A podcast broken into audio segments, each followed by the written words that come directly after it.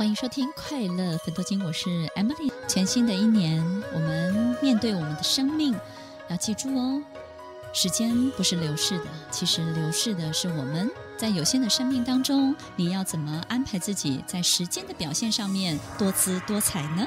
听众朋友，你是不是太傻呢？就像这首歌曲一样，其实这个世界每一天都在等速的往前进。这个就是世界的规则，因为我们生活在地球，它的时间呢，时间轴只有一个，对不对？它就是持续往前走。我们到现在啊，还没有办法去跨越时间的这个阻隔，所以我们是被安排持续往前走的。也就是因为我们在时间轴上面被持续的往前推，所以我们就没有办法逃脱因果。的概念，所以做什么因得什么样的果，这是一定的。我相信所有听众朋友都很清楚的知道，嗯，我们要种下好的因，就会得到好的果。那么我现在得到一些不好的果，可能是很久很久以前我都自己忘记了，很种下的一些不好的因。听众朋友，其实这些东西、这些观念都是非常正确的。但是我们也许可以更清楚要怎么去好好的使用它。所以一旦我们知道我们是在等速前进的，你就知道一切是没有办法停留的。各位想象一下，你持续在踏步，那么你会选择原地踏步，还是干脆往前走呢？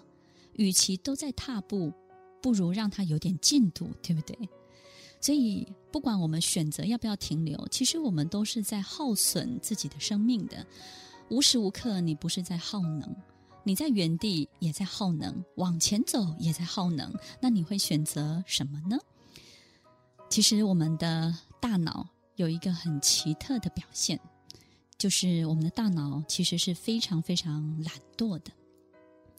在我们大脑的神经传导回路当中呢，会自然形成一种叫做简便的系统，也就是人们总是做过几件事情之后，就找到捷径，找到一个比较快速的方法，让我们可以很快速的达到目的，不用经过每一个步骤。所以就会发现，好像任何人很多时候都会有一种投机或者是使用小聪明的这些表现，但是。这些小聪明，这些投机，为什么没有办法成就大事业呢？听众朋友，只有一个问题，就是这些投机小聪明，通常都只能用在小事情，因为小事情的细节是少的，大事情、大事业的细节是非常非常精密的。各位想想看，一百个动作跟一千万个动作，这些小聪明就不管用了，一定会出差错的。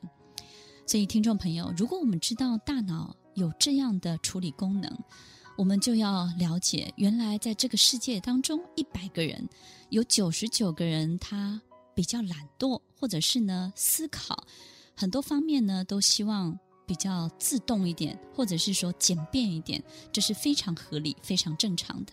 可是如果你成为那个勤奋的一个，如果你可以反你的大脑其道而行，你成为一个比较勤奋的人的时候，听众朋友，你就成功了。有时候我们经常会讨论成功之道到底是什么？其实，在 Emily 的心中，只有两个字，就是勤奋。我觉得一个勤劳的人，你等于跟你的大脑是在一个对抗的状态，你在训练你的大脑，你在挑战你的大脑的习性。我们大脑的习性是需要靠坚强的心智能力去挑战它的，否则你会发现前半辈子很勤劳的人，后半辈子他也会变得很安逸的。因为我们的习惯习性会促使我们变成这个样子，所以听众朋友，你会发现，其实假设我们放任大脑的机制去掌管我们所有人生的生活，你就会发现你的工作、你的生活、你的这个家庭、你的房间很多的长相呢，就会跟你的大脑运作的方式其实是一模一样的。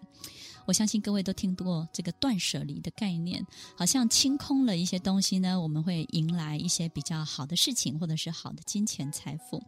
其实呢，呃，它的意思应该是我们的环境、我们所有这个人周围一切的长相，其实跟你的大脑传导有很大的关系。如果你的大脑是投机的，你就会发现呢是懒惰的。我们发现这个人生活的其他面相也会比较懒惰一点。也就是呢，我们会发现这个人呢有很多事情，假设他是懒得思考的，那你会发现他在事业当中啊，很多事情他就会避开、避险，不去做它，也就是麻烦事就不碰了，或者是他只去做自己会做的。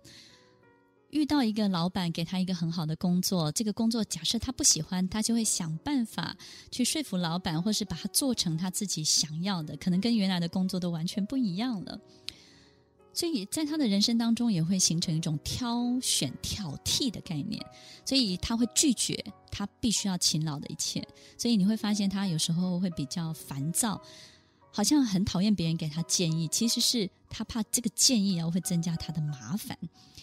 所以听众朋友，全新的一年，让我们挑战我们大脑的习性，让自己变成一个更勤奋的人。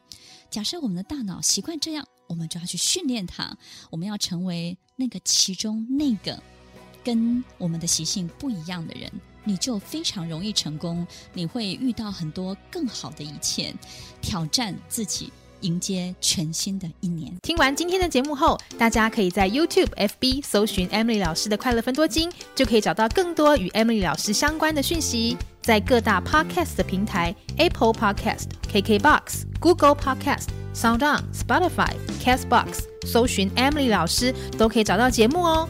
欢迎大家分享，也期待收到您的留言和提问。